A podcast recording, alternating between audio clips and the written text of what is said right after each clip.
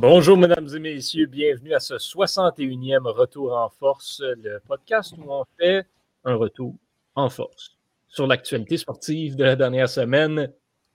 Ici, Yoann Carrière en compagnie de Olivier Larose et Vincent Aurélana Pépin. Comment allez-vous, messieurs? Bon. Je sais pas comment. Non, mais je sais pas comment te répondre parce qu'on doit se l'avouer, on a eu une semaine mouvementée que ce soit dans l'actualité sportive, dans l'actualité générale. Mmh ça fait un peu mal au cœur de voir ça. Fait que je sais pas comment me sentir, je te dirais.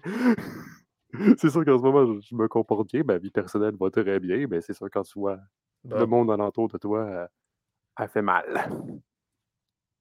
Effectivement, on est tous euh, en pensée avec euh, les gens aux prises, avec le conflit en Ukraine.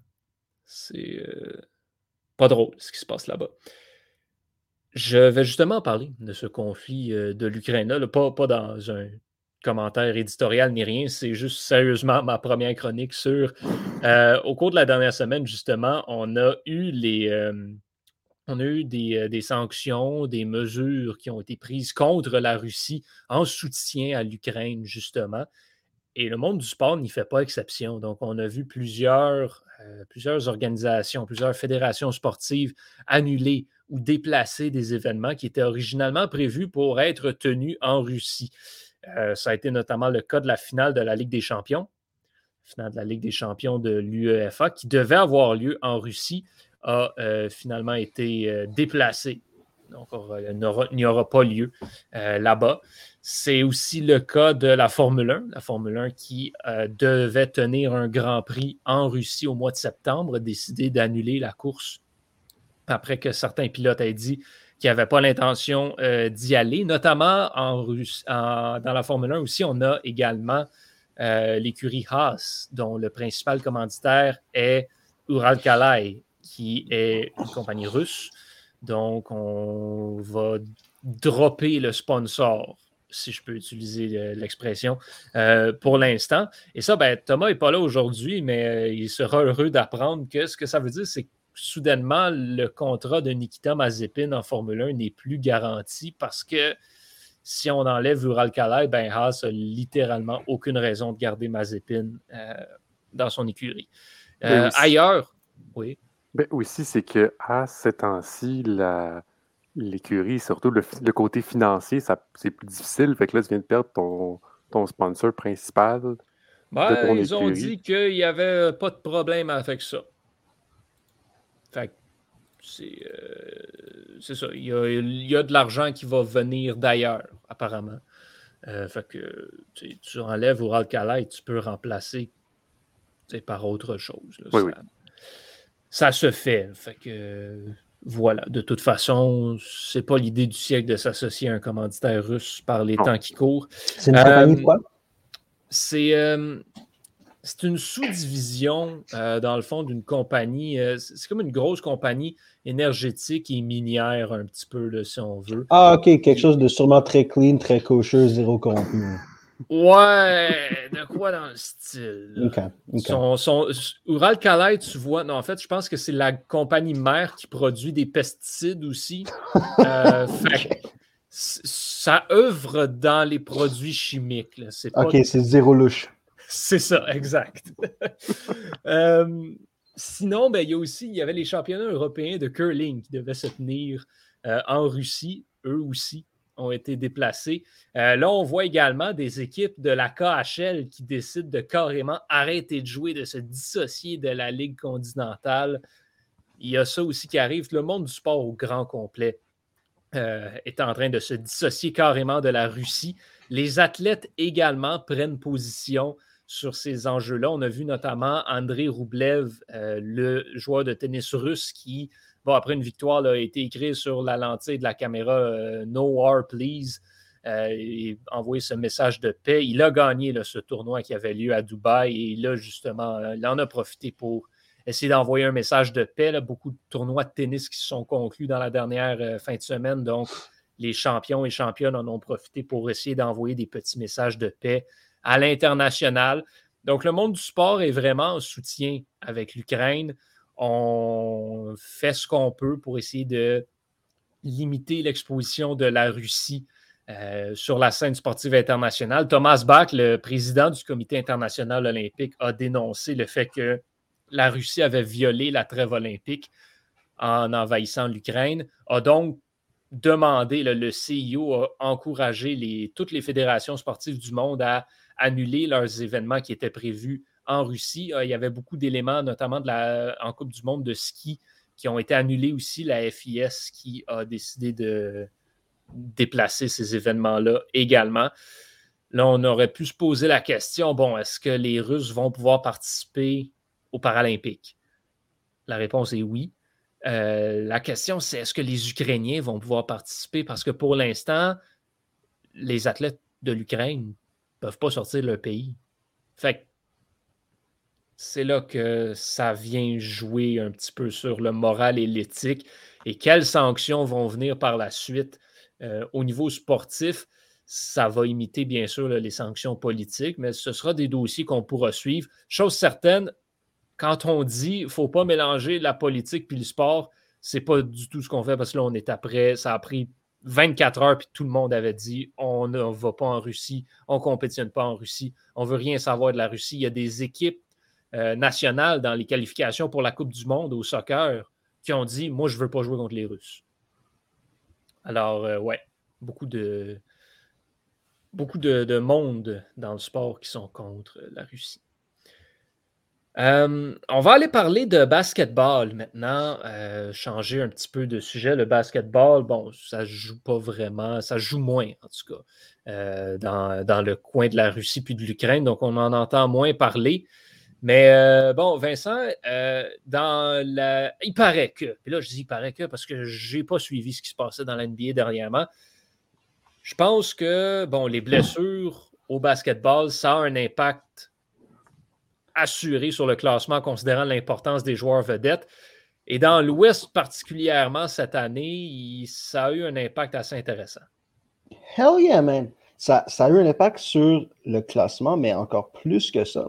C'est dans l'Ouest de l'NBA, c'est quasiment devenu, c'est devenu comme une course aux armes, les armes étant les joueurs qu'on a déjà sur notre équipe qui vont revenir de blessure. Parce que si tu regardes le classement, le top 8, top 10 est pas mal comme c'est euh, gravé dans le rock. Il n'y a, pas grand monde qui vont sortir de ça. Peut-être les Pelicans vont se rendre au 10, peut-être les Kings vont se rendre au 10, mais s'il y a une poussée qui bouge, ça va être la 10 puis c'est pas vraiment important, n'est-ce pas? Fait que si tu regardes les autres équipes, elles vont pas mal toutes faire les playoffs. Ça, la seule chose qui va changer, c'est l'ordre. Et la seule chose qui va changer également, c'est qui va arriver dans les playoffs, dans les séries éliminatoires, sur une lancée, pouvant profiter de joueurs revenant de blessure. Parce que si tu les regardes toutes, ils ont toutes des dudes et pas juste comme des joueurs de rotation 8, 9, 10 seulement. Non, non, des dudes importants qui sont blessés pour une longue période de temps ou qui ont déjà été blessés pour une longue période de temps et qui devraient revenir comme imminemment. Tu regardes la première équipe, tu regardes Phoenix et Johan Carrière. Ça fait un an, un an plus qu'on fait ce podcast. Mm-hmm. Combien de fois j'ai parlé des blessures de Chris Paul, puis que ce gars-là ah, était pas fier. Exact. Puis encore une fois, qu'est-ce qu'on voit? Chris Paul, on, on, pourrait se dire, ben regarde, c'est une blessure récurrente, c'est euh, son hamstring ou, c'est une blessure au dos récurrente. Non, c'est quelque chose de différent à chaque fois. Il vient de se casser la main. Il, est juste purement. Tu veux la définition d'un joueur fragile? C'est exactement ça. Yes! Exact. Il vient de se blesser, il vient de se casser la main, puis il va être sorti pour au moins 5-6 semaines. Et ça, ça met un énorme bâton dans les roues des, des de Phoenix qui étaient en mode je tue tout le monde. Il était en train de malmener toutes les équipes, les bonnes comme les mauvaises. C'était tellement impressionnant. Ça, par contre, ce que ça nous donne, c'est l'opportunité de voir, j'appelle ça point Booker. Donc, Devin Booker jouer plus la position de point guard que de shooting guard ou que de small forward. Et le premier match, au retour du match des étoiles, dans lequel n'a pas joué Chris Paul, Devin Booker a eu 12 passes, il a, eu 12 passes décisives, donc 12 assists. Et c'était pas comme juste je suis sur la ligne de 3 points, je la passe à un gars à côté de moi sur la ligne de 3 points qui va compter un 3 points. Non, non, non. C'était 12 passes, c'était comme sur un flare screen, kick out, c'était des trucs complètement ridicules que oui, Chris Paul fait régulièrement. Et que nécessairement Chris Paul a montré à Devin Booker comment faire parce qu'il a l'air apte de le faire de façon régulière. C'était vraiment impressionnant. Je pense pas que les Suns peuvent continuer sur la lancée. Euh, non, du tout. Je pense pas que les Suns peuvent continuer sur la lancée sur laquelle ils étaient. Je pense qu'ils peuvent s'en approcher et donc je suis pas mal sûr qu'ils seraient en mesure de conserver le premier rang parce que quand tu regardes ce qu'il y a derrière eux, en deuxième position, tu as, les, euh, les, Warriors, dont le deuxième meilleur joueur est également blessé. Draymond Green, ça fait un mois, un mois et demi qu'il qui, joue pas, puis c'est une blessure au dos, et donc c'est toujours très, très, très, très délicat des blessures au dos, surtout pour un gars de l'âge de Draymond Green qui joue de la façon qu'il joue. Draymond Green, c'est un gars undersized, il fait 6-5, 6-6, mais il va garder des joueurs de 6-9, 6-10 parce que les Warriors ont besoin qu'ils fassent ça. Fait que ça, c'est pas bon pour les Warriors. Ça va être dur de conserver le deuxième rang parce que tu as Memphis derrière eux qui sont en santé et qui jouent. Johan! On a parlé souvent dans les dernières semaines de John Morant, mais oh! J'aime pas comparer. Check, faut que je pèse mes mots parce que je veux pas blasphémer, puis je veux pas dire de sacrilège, puis je veux pas dire quelque chose de complètement ridicule. Mais la façon que John Morant, sa façon de s'élancer au filet avec une fougue, avec juste comme une ignorance complète des risques envers lui-même me rappelle beaucoup Michael Jordan. Énormément. Puis oui, on a eu des petits gardes qui ressemblaient à ça. On a eu des Derrick Rose, on a eu des Russell Westbrook qui ont gagné des MVPs et qui avaient cette, explosivité vers le filet. Mais la façon que John Morant fait pour se contorsionner, c'est du Air Jordan stuff right there. Mais revenons à aux Warriors parce que cette chronique-ci ne s'applique pas aux Grizzlies parce qu'eux, ils sont en santé. Euh, good for them. Mais oui, donc les Warriors, en plus de Draymond Green qui est blessé, vont pouvoir compter sur un retour imminent de James Wiseman, qui était le deuxième choix au repêchage l'année passée. Ils l'ont pris à la place de Lamelo Ball. Pouvez-vous vous imaginer ce, ce de, de, quoi auraient l'air les Raptors en ce moment s'il y avait Lamelo Ball, Steph Curry, Clay Thompson? Ce serait game over, ce serait fini, ce serait stupide.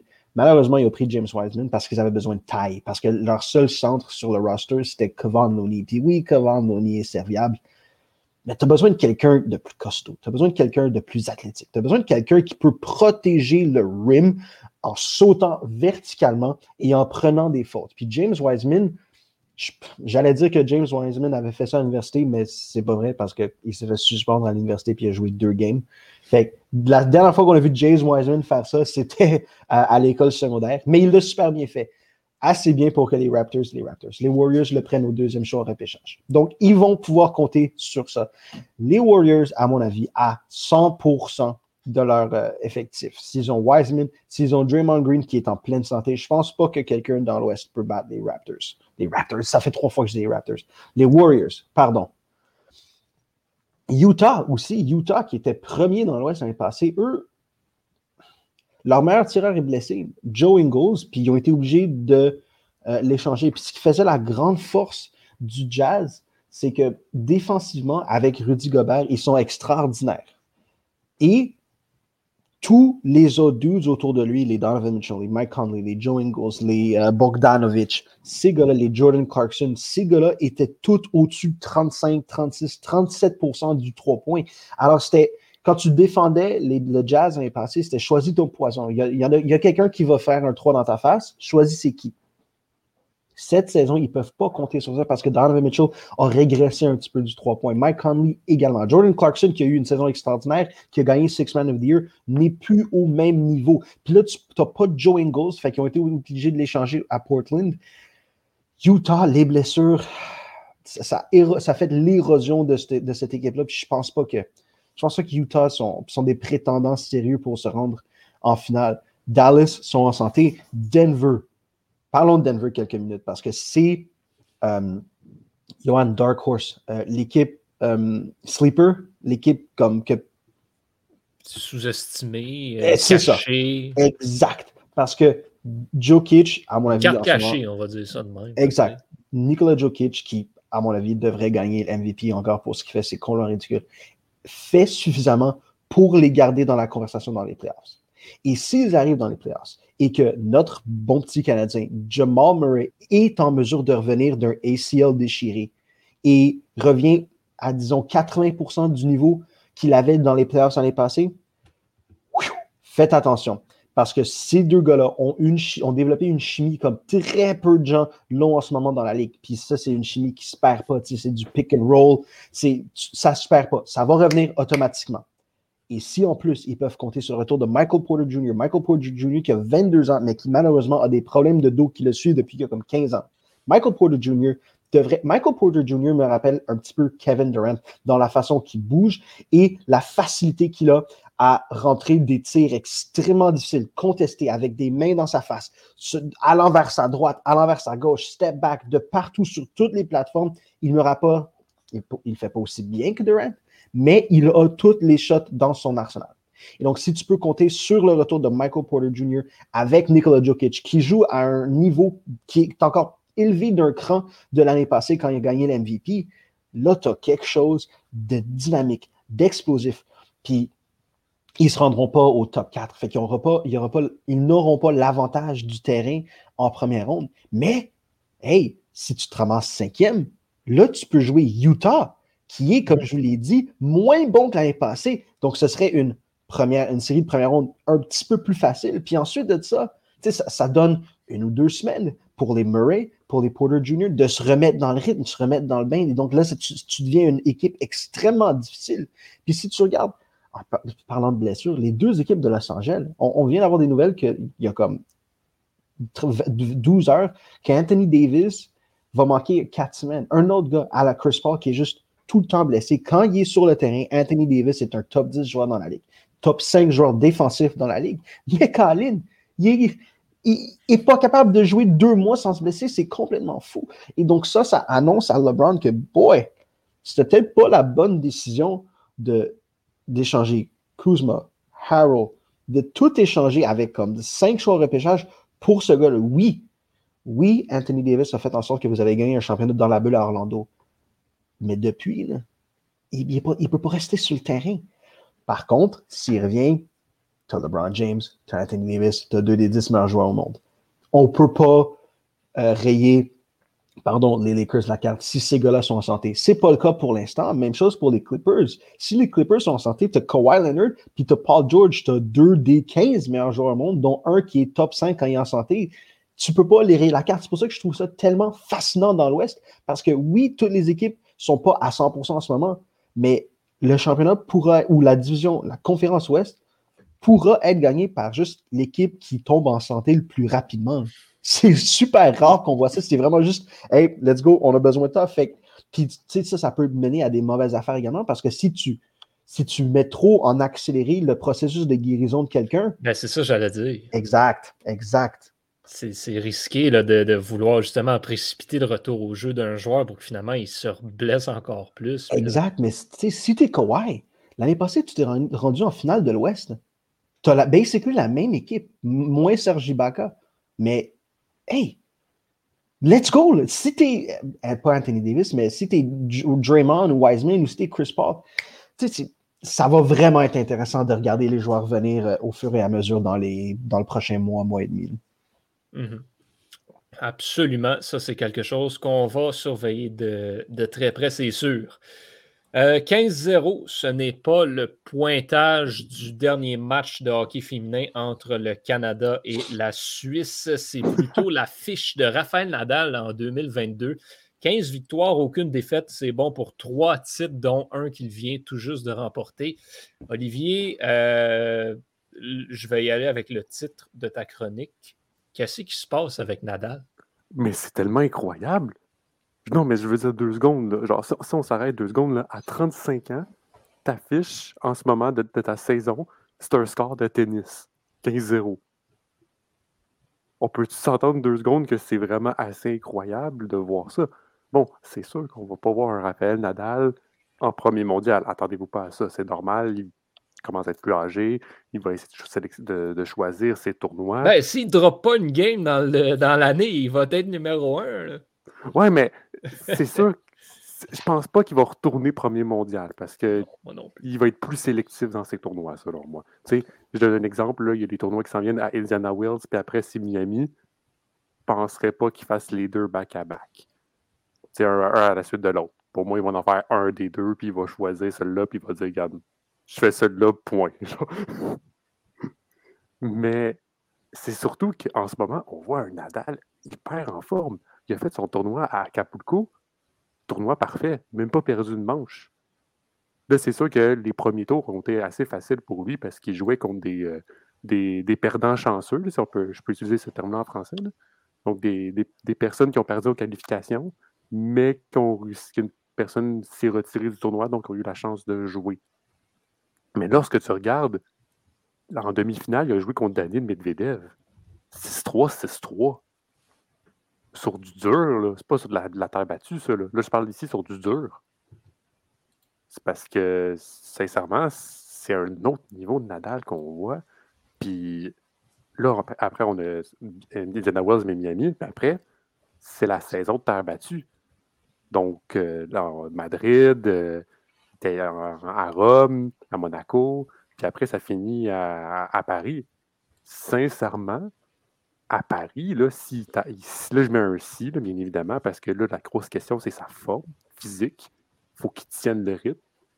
C'est ça qui va être le plus difficile pour Nadal parce qu'on connaît ses blessures. Oui, euh, quand on, revient là, au point qu'on vient de parler avec Vincent, Rafael Nadal, c'en est un, ça aussi, là, qui, euh, ah non, en anglais, on dirait injury prone. En français, on dit fragile, mais il n'a pas joué une saison complète depuis un bout. Non, non, mais c'est parce que surtout, lui, au moins, c'est pas, euh, pas Chris Paul qui, se blesse à n'importe quelle place à chaque, après, à chaque mois. Lui, c'est vraiment le genou. C'est vraiment une place précise. Ça a toujours été. toujours le même genou? Ben, c'est pas mal toujours le même, les mêmes genoux. Ah, il y a eu des problèmes de dos aussi pendant longtemps. Là, fait que c'est sûr que il s'est rendu qu'il s'est juste pris les meilleurs médecins en, termes de genoux. Pour, parce qu'il sait que ces gens-là son spot précisément. on, est, rendu au point dans, notre histoire où les, technologies sont tellement avancées que on va voir ça dans tous les sports. Si tu regardes LeBron James, Chris Paul, ces gars-là dépensent plus d'un million de dollars par année dans l'entretien de leur corps, la cryothérapie, les injections de globules rouges, whatever, tout ce qui est à la limite du doping, mais ne l'est pas. Fait que Nadal, qui est également multi-multimillionnaire, doit sûrement comme piger dans ce sac de trucs-là. Fait que plus, plus les technologies vont se développer, plus des joueurs de 35, 36, 37 ans au, haut de leur jeu, au haut de leur forme, on va en voir. J'adore ça. Mm-hmm. Ah non, c'est ça, mais c'est surtout que c'est vraiment impressionnant. L'idée de gagner à Capulco, puis il n'y a même pas eu de difficulté. Sincèrement, là, genre, ça a été quasiment une promenade. Là. Genre, moi, je l'ai dit, là, terre battue à Roland Garros, c'est mettons que Djokovic est présent, là, je donne un mettons, là. Même, même là, il n'y a personne qui peut, qui peut battre Nadal, là. surtout qu'il est sur son terrain fétiche. Là. La terre battue, c'est son, son terrain. Est-ce que, est que Robin Soderlin va être là? Non. Non? Non, Robin Soderling, euh, ça, fait longtemps, ça fait longtemps qu'il n'a pas tenu une raquette de tennis, je pense. Pour vrai, il, ne joue même plus? Non, non, non. Ah, crap. Le fait que le seul qui avait peut-être une chance de sortir ne sera pas là. Merde. Écoute, il, a pris sa retraite en 2015 et la dernière fois qu'il a joué, c'était en juillet 2011. What? Mon Dieu!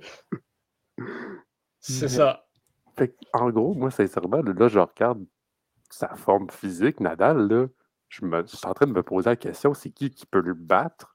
Parce que sincèrement, là, c'est sûr que bon, c'est sûr qu'il va avoir une défaite à un moment donné. Ça, c'est normal. Un jour, tu peux pas. C'est comme, comme une saison en NBA ou en, en NHL. Tu peux pas faire 82 victoires, 0 défaites. Là. à un moment donné, tu vas en avoir une défaite.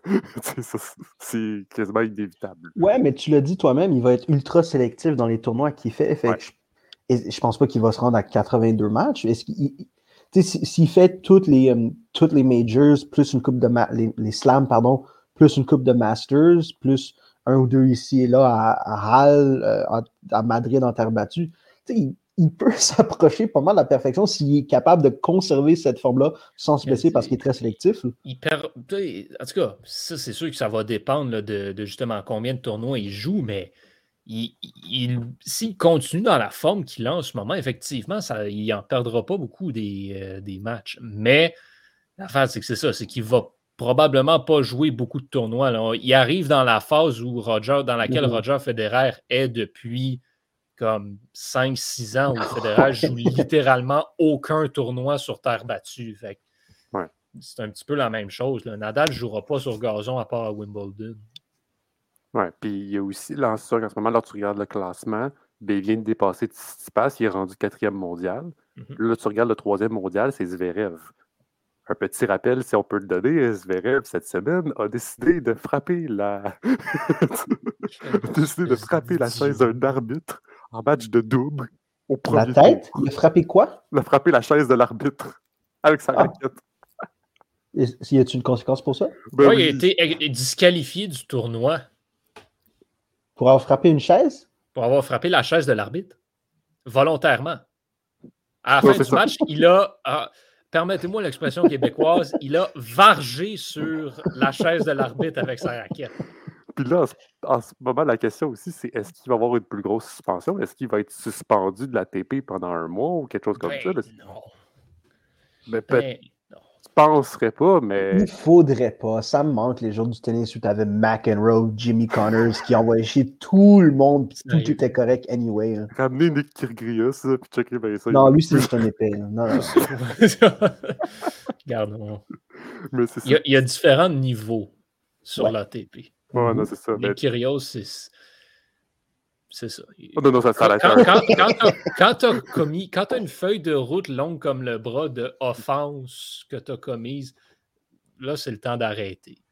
Zverev, c'est juste comme sa quatrième. Fait. Mais c'est parce que, surtout, moi, ce que je comprends pas de Zverev, c'est qu'il fait ça au premier tour d'un match de double. Comme sincèrement, c'est-tu vraiment utile quand tu n'es pas un joueur de double de faire ça? Ouais, mais c'est Zverev. oui, ça aussi. Zverev, comme, sans vouloir manquer de respect, c'est probablement le joueur le plus égocentrique de l'ATP. Fait... Pardon? avec ah, Absolument. Non, non, non, Zverev est pire. Comment est-ce que tu peux dire ça avec ce qu'on vient de voir de Djokovic dans les derniers mois? Ouais, ok, j'avoue. Ben, écoute.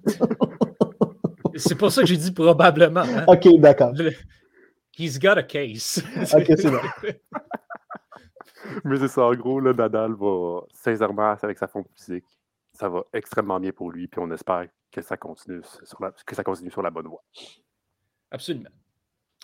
Parlant de tennis, euh, pour la première fois depuis longtemps, longtemps, longtemps, longtemps, très longtemps, en fait, la dernière fois que c'est arrivé, je ne sais pas si mon frère était déjeuné. Je pense que oui, mais il n'y avait même pas un an encore. Oh à partir de, ben en fait, l'épisode sort lundi, donc à compter de maintenant, pour ceux et celles qui écoutent, ce n'est pas un membre du fameux Big Four qui occupe le premier rang mondial de l'ATP. Parce que Daniel Medvedev est maintenant le premier joueur euh, mondial en vertu du fait que Djokovic a choqué pas euh, littéralement. Littéralement. Littéralement. Il a perdu contre un joueur qualifié. de, de, toute beauté. Bon, il y a beaucoup de gens qui vont être très contents de ça. Fondamentalement, je m'en fous un petit peu, mais justement, au, tournoi de tennis de Dubaï, euh, Novak Djokovic qui perd contre le Tchèque Yiri Veseli. C'est, euh, si ce nom ne vous dit absolument rien, c'est normal. C'est à proprement dit un nobody. Mais il a battu Djokovic en deux manches. Euh, donc, Medvedev fait plus de points et détrône Novak Djokovic au sommet du classement de l'ATP. Et euh, ben voilà, c'est la première fois depuis 2004 que ce n'est pas Djokovic, Federer, euh, Murray ou Nadal qui est premier. Je, dis ça comme ça, mais j'avais trois ans quand, ça, quand l'ère a commencé. Il est jeune, le gars. Hein. Mais, mais oui, effectivement, c'est. on en a toujours parlé de cette comment le. Et, juste pour vous donner un exemple aussi, euh, je crois, là, je n'ai pas la statistique devant moi, j'ai oublié d'aller la chercher, mais je crois, si je ne me trompe pas, au cours de la même période de temps, du côté de la WTA, il y a eu pas moins de 16 joueuses différentes qui ont occupé le premier rang mondial. Pendant que chez les hommes, c'était les mêmes quatre et qui ne faisaient pas juste occuper le numéro un mondial. Pendant une bonne partie, ils ont été 1, 2, 3 et 4 aussi. on l'a toujours dit à quel point ces quatre-là, surtout Novak Djokovic, Rafael Nadal et Roger Federer, Murray a été là aussi, mais pendant moins longtemps. Mais comment ce, ce quatuor de joueurs-là a tout gagné littéralement pendant plus de 16 ans presque, c'est absolument incroyable.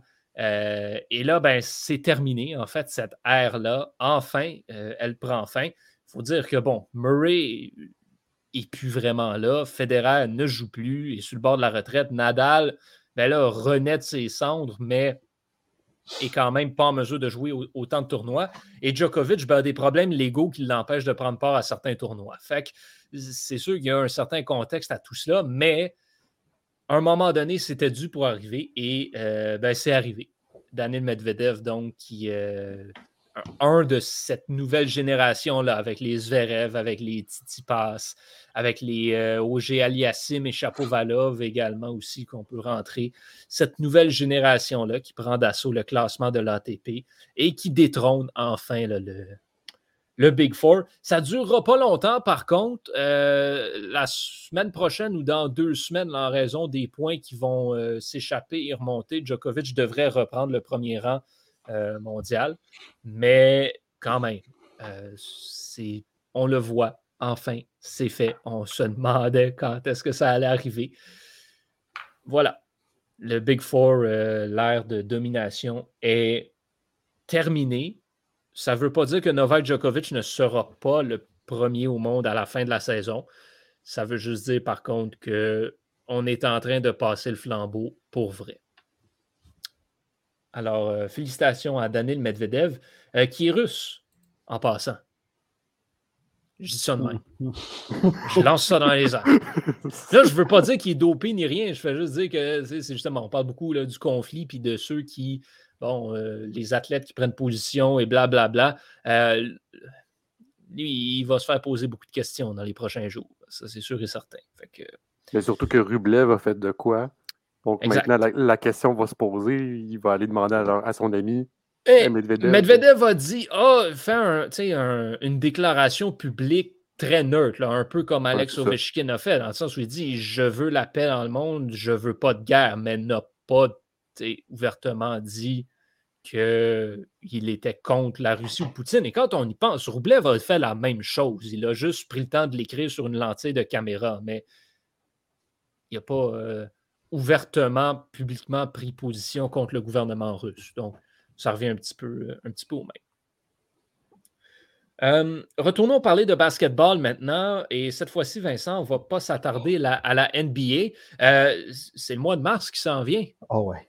Ça, c'est un, beau moment pour les partisans de basketball universitaire.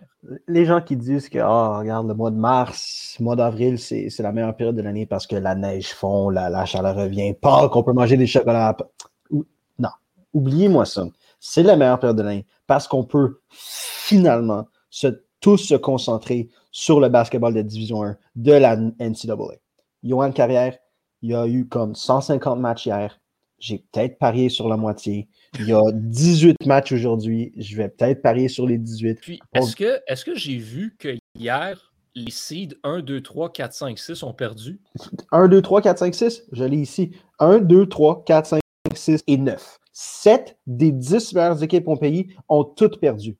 La même journée. La même journée. Y a-tu un autre sport où tu peux dire quelque chose comme ça, où tu peux espérer voir quelque chose comme ça?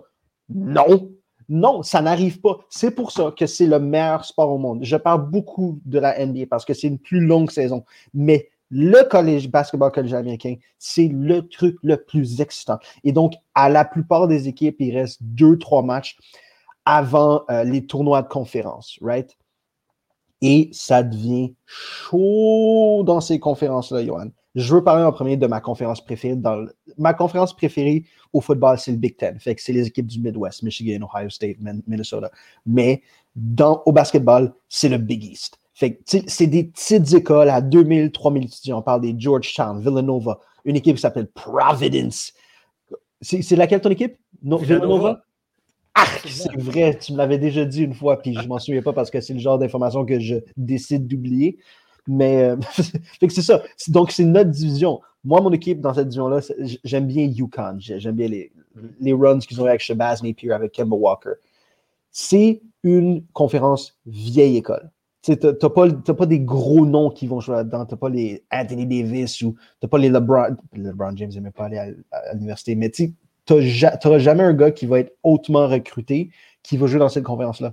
C'est juste du vieux basketball. C'est du post, c'est mettre des dudes sur le bloc. C'est du vieux old school dans le temps où tu avais les Ewing, tu avais les Alonzo Mourning, tu avais les Brent Berries à St. John's. J'adore cette conférence. Et si tu la regardes, la domination de ton équipe, Johan Carrière, Villanova, s'en vient peut-être à la fin de à la fin de cette, comment tu dis dynasty? Dynastie ouais. ça ça en vient peut-être à la fin de leur dynastie Villanova, parce que si, on regarde les. Euh, ouais, si on regarde le classement, ils sont deuxième derrière Providence qui sort de nulle part. Providence, je pense que c'est, c'est dans l'État de Rhode Island, qui est le plus petit, le plus petit État aux États-Unis. C'est une toute petite école catholique, chrétienne, qui font rien de bon à part jouer au basketball, which I love. Providence est classé dans le top 10 au pays. Villanova est classé devant eux. Mais dans la propre division, Nova est deuxième avec Yukon troisième. Ça va être chaudement contesté jusqu'à la fin. Et ce que j'adore avec euh, le basketball collégial américain, c'est qu'il y a tellement de choses. C'est un petit peu comme le, comme le soccer en Angleterre. Tu sais, le soccer en Angleterre, tu as, la, euh, as le championnat de saison régulière, tu as le FA Cup, je pense, une autre chose. Tu as une couple de petites choses comme ça. Mm-hmm. Au basketball, tu as, par conférence, tu as le championnat de saison régulière, donc ce pourquoi Villanova et Providence en ce moment sont en train de se battre. Ensuite de ça, quand la saison régulière finit, ils prennent ces classements-là, puis ils mettent, ils, en font un tableau pour chaque conférence. Donc, le tournoi de conférence. Et ce que j'adore encore une fois du Big East, de notre Big East en carrière, c'est que oui, c'est des petites écoles dans l'Est des États-Unis avec pas beaucoup de gens, pas, des grosses écoles. Mais leur tournoi de conférence, depuis 50 ans, est joué dans l'aréna le plus reconnaissable au monde. Il est joué à chaque année à Madison Square Garden. Et à chaque année, c'est sold out parce que, yes, on va voir ces équipes le jouer. Et donc, ça, ça va commencer, je pense, le 9, le 9-10 mars à Madison Square Garden. Et le gagnant de ce tournoi-là est automatiquement qualifié pour le March Madness. C'est le cas pour toutes les conférences. Les gagnants de toutes les conférences est automatiquement qualifié. Il y a 32 conférences. Puis ensuite, les autres participants sont pris selon le classement, selon leur belle victoire, selon leur mauvaise défaite, tout ça. Puis c'est un comité qui s'occupe de ça. Une autre conférence, une autre dynastie qui va peut-être tomber à l'eau, c'est le Kansas que je, déteste. Je sais que c'est pas très journalistique de dire ça, mais je déteste Kansas University. Hier, ils sont fait sauter par Baylor. Les Baylor Bears à Baylor, c'était excellent. Et encore une fois, Johan, juste pour te démontrer à quel point comme tu peux pas prédire ce qui va se passer. Mm-hmm. Le Pac-12, euh, Pac-12, les, 12 équipes sur la côte, euh, la côte ouest, la côte pacifique, c'était pas mal fini. On était pas mal certain que ça allait être, les Wildcats d'Arizona qui allaient gagner cette conférence-là parce que leur avance était euh, un peu trop importante. Mais hier, ils vont jouer à Boulder au Colorado, puis ils sont fait sauter par les Buffaloes de Colorado. comme ça ne devrait pas arriver pour une équipe qui est classée deuxième ou troisième au pays, mais ça arrive parce que le basketball collégial universitaire, Johan, on a, je pense qu'on a parlé une coupe, quelques fois de l'avantage du terrain dans le sport qui ne veut plus dire grand-chose. Tu sais, au baseball, who cares? Ça change quoi l'avantage du terrain au baseball? La NFL, les équipes à l'extérieur, les équipes qui visitent ont plus gagné de matchs l'année passée. Dans la NBA, ça change rien. Si l'équipe est meilleure, l'équipe est meilleure. Ça change absolument rien où tu joues le match. Par contre, les fans de basketball collégial aux États-Unis sont tellement fous, sont tellement, ça bouge, ça, c'est rocambolesque dans ces arénas-là que c'est le seul sport, c'est pas professionnel, mais c'est la seule grosse ligue de sport où l'avantage du terrain fait vraiment une différence. Boulder ne devait pas battre Arizona. Boulder, en Arizona, se serait fait sauter par 30. Mais les boys, les, sections étudiants ont viré complètement fou hier. Même chose pour Michigan State. Michigan State, qui joue pas très bien, les deux Michigan, mais en particulier Michigan State récemment, joue pas très bien. Puis ils se ramassent la quatrième équipe au pays hier, puis ils auraient dû perdre par 6-7 points. Mais ils ont battu Purdue parce que non, on est à la maison et on défend notre court. J'adore ça. J'adore juste, c'est, c'est comme une aura qu'il y a autour de ce sport parce que les, les, les, fans, c'est, des fans générationnels. Right? Puis oui, je mm-hmm. sais qu'on a ça dans beaucoup, beaucoup de sports, mais c'est plus, c'est plus profond encore parce que c'est des écoles. si je ne suis pas allé à une de ces écoles-là, mais si quelqu'un est un fan de, disons, Marquette ou Butler, tu as eu les meilleures années ta vie à ces écoles-là. Et donc, ton, ton, fanatisme pour cet établissement va juste être ancré plus profond que peut l'être toi ou moi pour le Canadien ou pour les Bruins. On n'a pas grandi dans l'aréna des Bruins. Mais ces gens-là ont grandi dans ces arénas puis dans ces classes-là. Fait que c'est juste du fanatisme incroyable. And I love it. Puis on s'embarque dans un mois et demi de pur plaisir. Vous allez, euh, pour ceux, qui sont, ceux et celles qui sont nouveaux à Retour en Force, s'il y en a, vous allez, au cours des prochaines semaines, euh, découvrir une facette de Vincent que vous connaissez peut-être pas, c'est-à-dire le, le, Vincent fanatique exagéré du basketball collégial. oh, yeah, tout un beau moment à suivre. Oh yes. on peut-tu, on peut euh, pour, euh, c'est aux premières loges, right, où vous faites un événement puis on garde un œil là-dessus. Dude, il faut peut-être considérer le faire pour comme les quatre premiers jours du March Madness parce qu'il n'y a rien comme ça dans le monde. C'est quatre jours de suite, des matchs de midi à minuit. Écoute, il y, a des, il y a beaucoup de fans de basket. Bon, il n'y en a pas tant que ça, mais il y a des fans de basket au Club École. Si, euh, mettez-vous ensemble, allez-y, parlez-en. Il devait avoir un podcast de basketball, ça fait comme.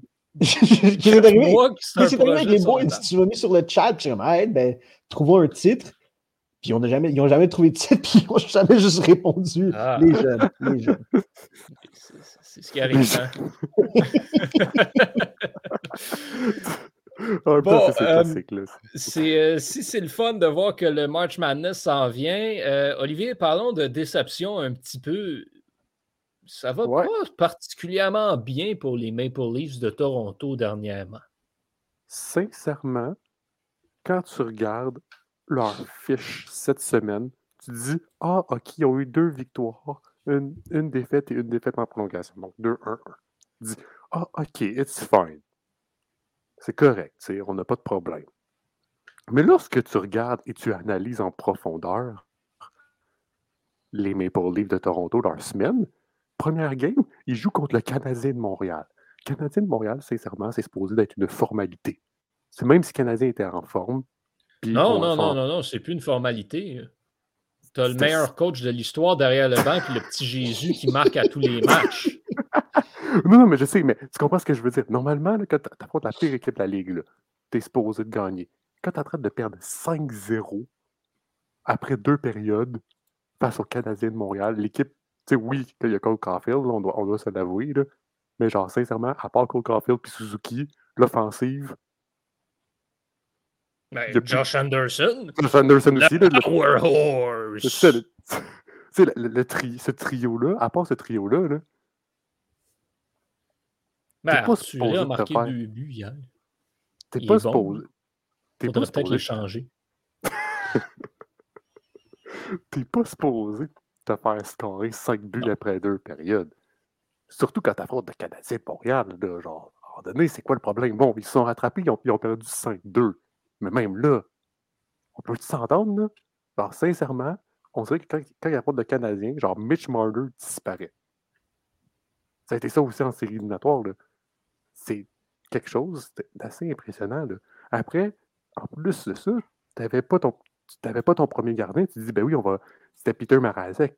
Mais à 5-0, tu ne pouvais pas mettre Jack Campbell. Il jouait le lendemain.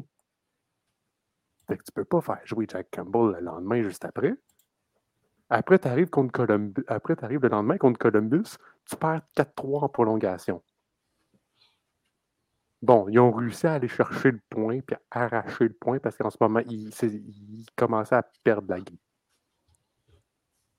Sincèrement, bon, après, tu gagnes contre Minnesota, mais après, la pire game de l'histoire, je pense, qui est arrivée, c'est comme l'un des plus gros scores, 10 à 7 contre les Red Wings de Detroit.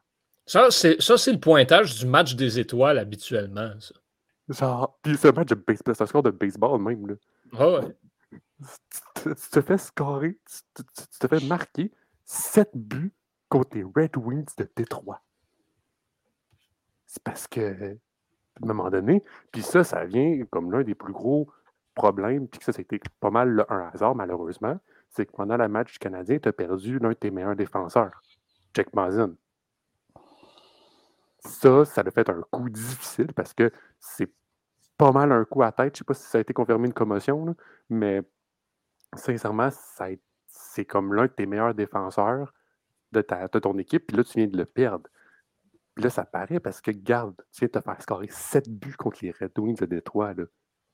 Puis, on peut pas Ils sont dans les playoffs pour l'instant? Pour l'instant, ils sont dans les playoffs en plus. Ils vont l'être. Sauf qu'après, quand tu regardes le premier tour, ils jouent contre les Lightning de Tampa Bay ou les, euh, les, les Panthers de la Floride. C'est-à-dire pas mal les deux puissances de la Ligue nationale cette année. Ouais. Tu oh, peut-être dans le top 3, mettons. C'est lesquelles les équipes euh, qui ont joué un match cette semaine, puis il y en a une, équipe qui est arrivée, tout le monde en jeans, puis veste de jeans, puis l'autre, tout le monde en cuir? Ben, c'était le, le, match, euh, le match à l'extérieur hier entre, entre Nashville et Tampa Bay. Ça, c'était chaud. je, il, jouait à, Nashville. Ah, Ouais, exact, mais c'est ça. Puis c'était le, le, le, Stadium Series. Fait que c'était un, un, match euh, disputé à l'extérieur. Olivier, est-ce que est-ce qu'on peut dire que Austin Matthews est assez bon pour comme relever lui-même tout seul le niveau de cette équipe-là puis les amener en terre promise? Non? Parce que le problème, c'est un peu l'attitude d'Aston Matthews qu'il ne faut pas oublier. Puis là, ce que tu regardes, c'est parce que c'est comme des têtes dures qu'on a en ce moment à Toronto. Puis ça fait des années qu'il y a des têtes dures, c'est-à-dire Austin Matthews puis Tavares. Qu'est-ce que tu veux dire par tête dure? Qui ont, un caractère, si je peux dire ça de même. Ouais, mais dans, dans minute, c'est plus Marner puis Matthews. Parce que c'est ça, ça, beaucoup qu'on reproche à Austin Matthews. C'est c'est un joueur de talent. Puis quand tu parles là, amener son équipe par lui-même à la terre promise.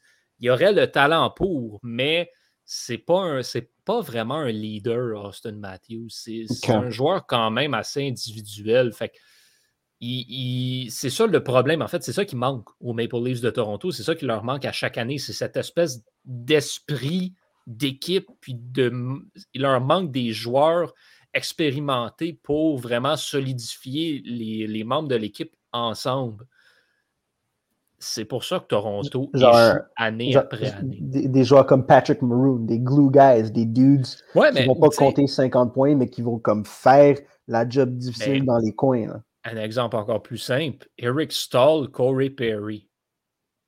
Sans ces gars-là, le Canadien ne se rend pas en, finale de la Coupe Stanley l'année dernière. True.